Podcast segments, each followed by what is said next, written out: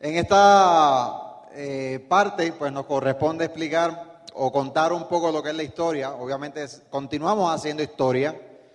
Eh, y obvio que nosotros pues, no somos la historia común de la persona que entra al negocio, de que pues tú sabes, trabajaba en un empleo tradicional y de repente alguien le presentó el negocio y, y pasó lo que pasó y se hizo diamante. Nosotros, esa no es nuestra historia. Nosotros somos una segunda generación dentro de este negocio. Eso significa que nosotros no empezamos el negocio, nosotros, nuestros padres comenzaron el negocio, en el caso mío, y nosotros continuamos el negocio. Vamos a hablar un poquito de eso.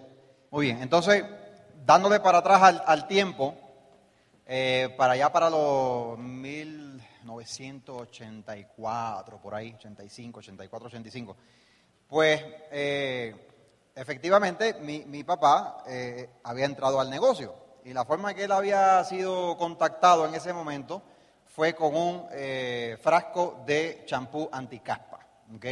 Estaba este, este señor, que su hijo se cortaba el cabello con mi papá, y un día el papá le pregunta a este hijo que, que dónde se había hecho el corte de cabello porque le había quedado muy bien y tal y cual. Y el hijo le dice al papá, me estoy recortando en este lugar, este, el barbero se llama Iván, así que dile que yo te envíe o lo que sea. Y entonces esta persona pues va a donde eh, la barbería del viejo y entonces ahí pues eh, le corta el cabello y tal y cual. Eh, pasa una segunda ocasión, pues va a repetir el corte y entonces esta vez se lleva un pote de champú, un frasco de champú anticaspa, ¿ok? Y le dice al al viejo, le dice a papi, eh, tú sabes que la otra vez me lavaste la cabeza, no sé, con un producto que tú tienes ahí que no me funcionó muy bien, yo me lavo la cabeza con esto, eh, por favor, ¿me la puedes lavar con este? Y el viejo mío le dijo, sí, claro, no hay problema. Y le lavó la cabeza con el satinica, anticaspa. ¿eh? Le cortó el cabello otra vez, vuelve otra vez a, las tres semanas y regresa otra vez la persona a, a hacerse el corte de cabello. Con el frasco de champú nuevamente anticaspa le da el pote de champú a mi papá, mi papá vuelve y le lava la cabeza y le corta el cabello y la persona se va. A la próxima vez regresa otra vez, hay que tener paciencia para eso, y entonces de momento trae el frasco de champú anticaspa y mi papá le dice, oye, ese frasco de champú, la verdad que yo te lavo la cabeza y, se siente que limpia bien y, tal y cual. ¿Dónde tú compras eso? Y esa es la pregunta que esta persona estaba esperando por tres meses. Y él le dice, esto es parte de un negocio que nosotros tenemos y ahí le, le presenta la oportunidad al viejo mío. Y la cuestión es que en, ese momento, había, después, después de ese momento, había llegado en un carro nuevo que había comprado, en un Mercedes-Benz. Eh, y entonces, yo no sé si fue verdad o no, pero él le dijo que se había comprado ese carro con el negocio. y entonces mi papá, que le encantaban los automóviles, pues entonces le dijo, si eso se hace con eso, y se montó en el auto, tú sabes, olió el, cuero de vaca viuda de Alemania ese auto y como que le envolvió. Y el hombre pues entra al negocio y empieza ahí entonces a hacer lo que se hacía en ese momento en ese grupo específico.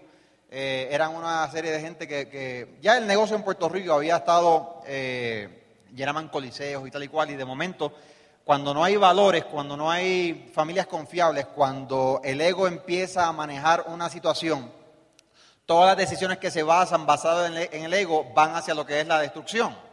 Y eso fue lo que pasó con ese grupo específico. De momento de tres coliseos que se llenaban y habían triples diamante y diamante, de momento se cayó todo el negocio. Cuando se cayó todo el negocio, ahí es que mi papá entra entonces al negocio. Y entonces lo entrenan para vender, porque en ese momento tenían que hacer volumen, acomodar lugar para que los, que los que quedaban calificaran. Y entonces, tú sabes, lo entrenaba a vender, a vender, a vender. Y yo recuerdo yo haber ido con mi papá eh, por las urbanizaciones y los sectores por mi casa a vender SA8, jabón. Y entonces yo me acuerdo yo estar con el viejo y agarraba una, dos cajas de SA8 de 6 libras, ¿eh?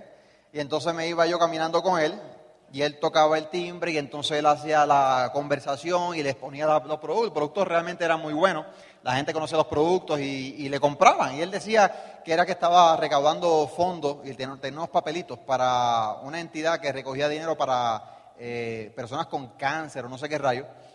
Yo nunca verifiqué si eso era cierto o no, pero igual se vendía y llenaba el papelito y se lo daba. Y en ocasiones él me decía a mí, eh, ve y toca el timbre tú ahora. entonces me empoderaba. Y yo con mucho miedo, porque en ese momento tenía yo, que sé yo, 6, 7 años. Y de momento entonces me iba yo con mucho miedo y tocaba la puerta o tocaba el timbre y regresaba otra vez y me ponía detrás de mi papá. Y agarraba las cajas y me quedaba. Yo tenía una camisa de, esas de manga carta con una manga larga con una eh, corbatita de esas de clip, de esas que hacen así, clac, y se enganchan. Y ese era yo y entonces em, empecé a, a ver eh, que mi papá pues era un emprendedor, ¿no? Y mi papá, pues con mi mamá, que tenían ese negocio, este era de los 80, él visitó eh, la corporación, eh, algunas convenciones que fue con, este, este, grupo y, tal y cual. Inclusive llegamos a conocer a Rich DeVos. Eh, en un momento que Rich DeVos llegó, llevó el yate de él, el Enterprise, a Puerto Rico. nosotros no, no, pudimos entrar porque no teníamos el nivel, pero me acuerdo yo estar parado en el muelle viendo a Rich DeVos saludando desde arriba. En ese muelle era de noche y entonces, antes de eso, nos habíamos tomado esta foto. Este, ahí está mi papá, está Rich, estoy yo, en una actividad que se hizo en Puerto Rico. Entonces, ¿qué sucede? Para mi papá, obviamente, había, había estado en el negocio por varios años, había hecho eh, publicidad en televisión, había hecho publicidad en los periódicos, nada de lo que hubiese funcionado. Ustedes saben que eso no funciona, el negocio no funciona así. Así que él hizo todo lo que no funcionaba y en ese momento, pues, como que abandonó el negocio. Porque tú sabes, también lo que estaba pasando en la isla con el negocio no era muy favorable. Y entonces como que abandona el negocio y se queda en ese momento, pues Foley, eh, Tim Foley, nuestro embajador Corona, fundador doble, un fuerte aplauso para nuestro equipo de apoyo, Tim Foley. Foley, pues, mira qué, mira qué lección más importante, llévate esto.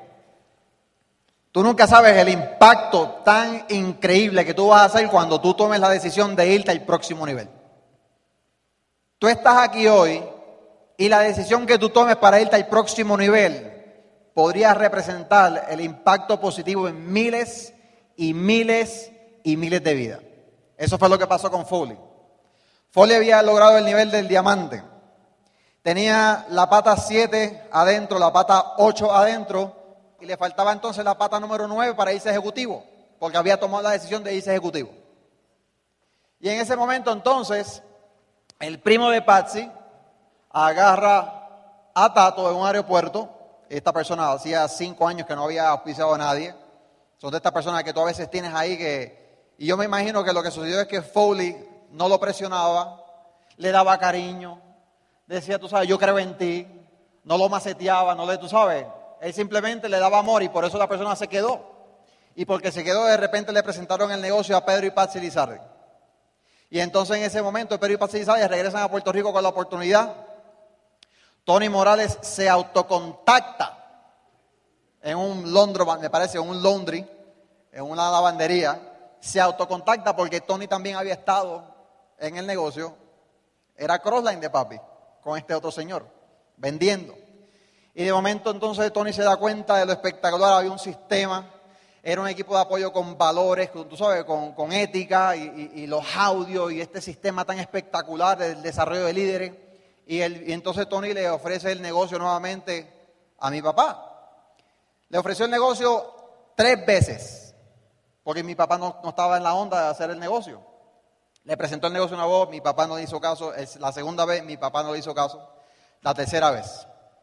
Y entonces ahí fue que, eh, me acuerdo yo la primera vez que yo vi a Tato Lizardi, él llegó a la casa nuestra, parece que estaba dando de seguimiento a mi papá, nosotros vivíamos en un barrio eh, no muy agradable, olía mal, no había, tú sabes, un, eh, era pozo séptico, no había un sistema de alcantarillado, ¿no?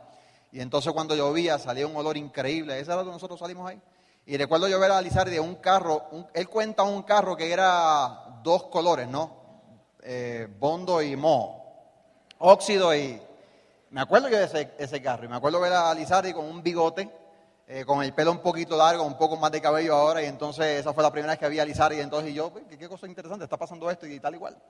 Y entonces ahí mi papá eh, se activa nuevamente al negocio.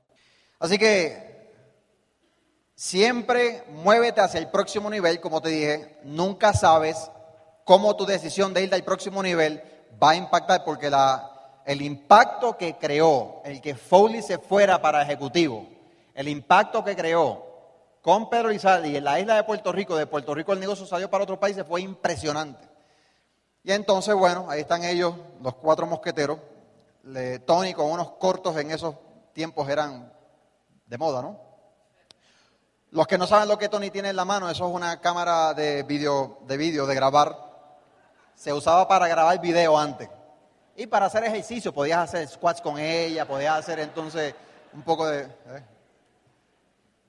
pero bueno. Ese soy yo. Siempre me involucré en el negocio, siempre me gustó la gente. Mi papá cuando hacía la presentación, al final salía yo con unos eh, juguitos del negocio y les repartía a los invitados y entonces tenía esa interacción mi papá me ponía a mí a hacer eso. ¿eh? Y entonces yo lo hacía con mucho cariño, mucho amor y entonces me fui envolviendo en el asunto ese. Una cosa que yo aprendí del viejo mío es que siempre que ese hombre se paraba en cualquier tarima, que hacía algún seminario, hacía alguna convención, hacía eh, alguna orientación empresarial, siempre, siempre, siempre edificaba a su equipo de apoyo. Siempre. Y al final siempre terminaba con el equipo de apoyo, orgulloso y le edificaba, porque él entendía el poder que tenía edificar el equipo de apoyo. Y a mí me está bien interesante en estos tiempos cómo es que mucha gente de repente está obviando, obviando la palabra, que está como que sacando un lado y se está olvidando el equipo de apoyo. Inclusive quieren borrar el equipo de apoyo. Y no saben lo que están haciendo. Porque si no hubiese sido por el equipo de apoyo, nosotros al día de hoy no estuviésemos aquí. Ya mismo te cuento un poco de eso. Así que nosotros nos criamos en el negocio, mis hermanos, yo, eh, yo eh, mi primo, eh, siempre hacemos actividades, nosotros bailábamos en las convenciones, al principio parece que no había dinero para contratar el espectáculo, así que yo montaba los espectáculos y bailaba también. Yo imitaba a Chayanne, en ese momento parecería que sí, pero no, pero bueno. Así que esa fue la trayectoria de Iván Padre, Platino en 86, regresa otra vez al negocio, se va a Plata en el 88, Esmeralda en el 90 y diamante en el 90 también. Así que eh, se echó 23 meses en hacer el negocio hacia diamante. Qué cosa más impresionante. Y tú dirás, pero este hombre qué, suertudo, ¿eh? Pero para que la gente no ve lo que pasa tras bastidores. Obviamente mi papá había estado en el negocio anteriormente, había hecho todo lo que no funcionaba, había estado con un equipo que no tenía valores y tal y cual. Cuando de repente ahora se une este equipo tan espectacular con un sistema de educación impresionante, ¿ok? Y en ese punto era cuando mi mamá la habían diagnosticado año y medio de vida. Mi mamá tenía cáncer de la mama. Y en ese momento, yo tenía que ser algunos 12, 13 años, me parece, fue uno, fue uno de los impactos más grandes de mi vida que me dijeran que mi mamá tenía la posibilidad de que durara viva un año más. Mi papá se había ido a la bancarrota, yo recuerdo que en casa no había muebles, eh, los muebles se convirtieron, los kits de antes se convirtieron, nosotros nos sentábamos a comer en los kits. ¿eh?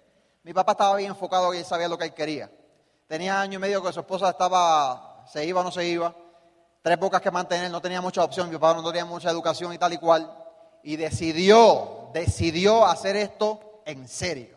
Y se pegó al equipo de apoyo, se pegó al programa educativo, empezó a leer, a estudiar, a leer, a estudiar, no se, no se perdía una orientación, no se perdía un seminario, no se perdía una convención, de hecho, su primera convención, cuando él va, que le promueven que era fuera de Estados Unidos, él no tenía plata para ir a la convención. Y de repente entonces usó la creatividad, porque obviamente cuando uno está en la necesidad usa la creatividad y cuando tienes el sueño claro, los hechos no cuentan. Tú puedes tener un caos allá afuera, tú puedes tener un caos ahora mismo en tu vida. Y cuando tú tomas la decisión de hacer esto en grande porque sabes hacia dónde tú vas, no importa, tú vas a hacer lo que haya que hacer. Y él hizo lo que tenía que hacer y consiguió el dinero. Y él cuenta que él se fue para la convención pelado, sin dinero, y que regresó de la convención más pelado todavía. Pero sí se había traído el sueño de que esto era posible. El sueño de que este negocio iba a ser la salvación para él y para su familia. Gracias a que fue la convención. Gracias a que trajo la creencia de que este negocio era posible, nuestra vida cambió 180 grados. Y a veces uno vacila con la convención. A veces uno dice, no, pues, yo voy a la próxima convención. Tú nunca sabes cuándo es la convención que te va a tocar el corazón. Cada convención es diferente, cada convención es especial. La recomendación, asiste a todas y siempre lleva gente. Tu negocio se mide de convención a convención y tú quieres tener la gente donde se impacta el corazón. ¿Qué fue lo que pasó con mi papá? Y de repente, de repente empezó la carrera y en 23 meses rompió récords. A nivel mundial en ese momento, yo no me parece que había nadie que había hecho el diamante en 23 meses. Después de eso es como la milla, el hombre que corrió la milla en, tanto tiempo rompió el récord, después de mucha gente empezó a hacerlo. Yo creo que eso fue lo que pasó. Así que impresionante. Eso era lo que hacía yo. Trabajaba, trabajaba con mi papá, mi hermano y yo, hacíamos, tú sabes, todo lo que fuese las herramientas, eh, el despacho de productos y tal y cual. Antes no teníamos la tecnología que tenemos al día de hoy. Así que había que agarrar las órdenes y entonces sacar las órdenes y despachar las órdenes y agarrar a la gente que venía de la República Dominicana y entonces despachar las herramientas y entonces de momento yo me encargaba también de setear los seminarios y, hacer este agenda de los oradores y sacar los pasajes y los hoteles. Ese era el trabajo y nos gustaba mucho, hacíamos un equipo espectacular.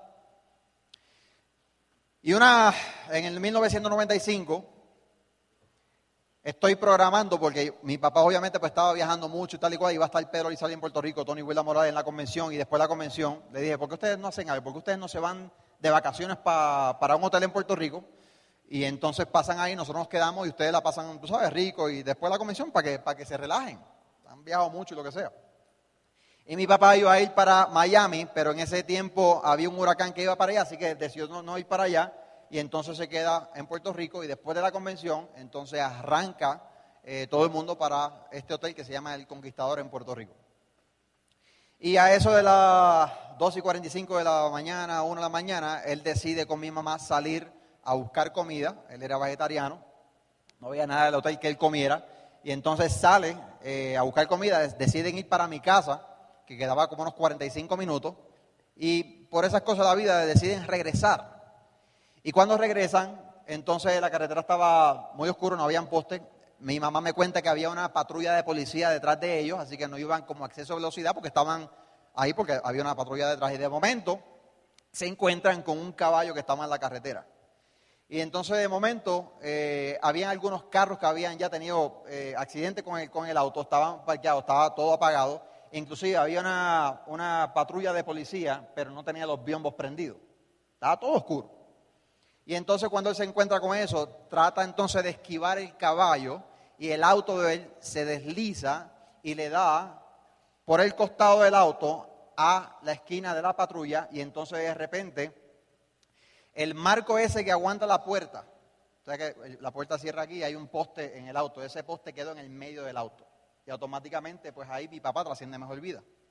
Mi mamá me cuenta que ella de repente sale se sale del cuerpo y regresa. Y entonces ve todo lo que está pasando y tú sabes, esta situación surreal y demás. Y en ese momento, en ese momento fue uno de los momentos más tenaces, más difíciles de la vida nuestra. Te cuento esto porque cuando yo, yo sentía y siento tanto orgullo por mis viejos. Yo era de cuando, cuando iba caminando con mi papá, Recuerdo una vez que en la última convención íbamos caminando a buscar comida eh, fuera del hotel, íbamos caminando. Y yo estaba caminando justo al lado de él y mi primo estaba al lado de allá. Y yo sentía tanto orgullo y tanta admiración por el viejo mío que a mí el pecho se me quería salir. Porque yo sabía lo que había pasado, yo había visto lo que había, los obstáculos que había eh, pasaba la bancarrota y tal y cual. Y de momento ahora tanta gente lo miraba y tanta gente lo quería. Y, tú sabes, uno como hijo cuando ve el papá de uno así, yo no tenía héroe, mi héroe era el viejo mío. Y de momento que ahora no está, pues fue fuerte. O sea, yo no sé, Nico, si tú no has pasado por una situación como esta, yo no, no sé si me vas a entender. Pero fue de los momentos más impresionantes que nosotros hemos pasado de duro. A veces uno dice, ¿por qué las cosas suceden? Después el tiempo sana y te das cuenta que todo tiene un propósito divino, que todo es parte de un plan perfecto y que todo pasa como tiene que pasar. Y entonces un año después, un año después entonces mi mamá, que de ese año y medio que había tenido, que le habían dicho los doctores, gracias a su actitud mental positiva y a lo que sea, tú sabes, a la fe de ella, que se aferró muy grande a la fe, me imagino que la suplementación que estaba tomando, pues de repente ese año lo logró estirar a muchos años más. No fue hasta cuando mi papá trasciende mejor vida, porque mi mamá, o sea, eh, mi mamá estaba locamente enamorada del viejo mío. Ese era el amor de pequeña de ella, y tú sabes, y ella era todo, era todo él. Ya él no estaba, y yo, yo creo que ella luchaba y luchaba para estar junto a él, pero a él, ya no está. Pues entonces ella dice, ¿tú sabes qué? Se fue él, pues entonces yo no voy a seguir luchando. Y entonces ella decide, ella decide que es el momento de ella, porque la enfermedad entonces regresó más agresiva. ¿Ve? Imagino que eso también tiene que ver con la, mente y tal y cual. La enfermedad regresa más agresiva. De momento yo estoy ahora en ese año planificando con mi mamá su velatorio. Estoy yo en una funeraria, sentado en un escritorio, mi mamá ahí, chequeando unos catálogos que ahí vendían, que si el color blanco o el negro, lo que sea, ella dice, yo voy a coger el blanco aquí, yo voy a agarrar el blanco. Y, estoy yo, y, y yo estoy viendo esa, ese panorama y yo digo, realmente yo estoy viviendo esto. Estoy con mi mamá aquí y estamos escogiendo dónde ella va a ser velada, surreal. Y entonces escogió el traje que ella va a tener y tal y cual, y exactamente un año después, mi papá fue agosto del 95, mi mamá en agosto del 96, pues la enfermedad le atacó y pues trasciende mejor vida. Y fue otro golpe duro para, en ese momento nos quedamos pues, huérfanos de, padre y madre. Quiero contarte algo bien especial para mí, porque la noche del accidente del, día 2 de agosto del 95, yo estoy durmiendo y de momento a mi casa llegan Tony y Tato. Y yo bajo las escaleras. En casa las escaleras eran como una piedra y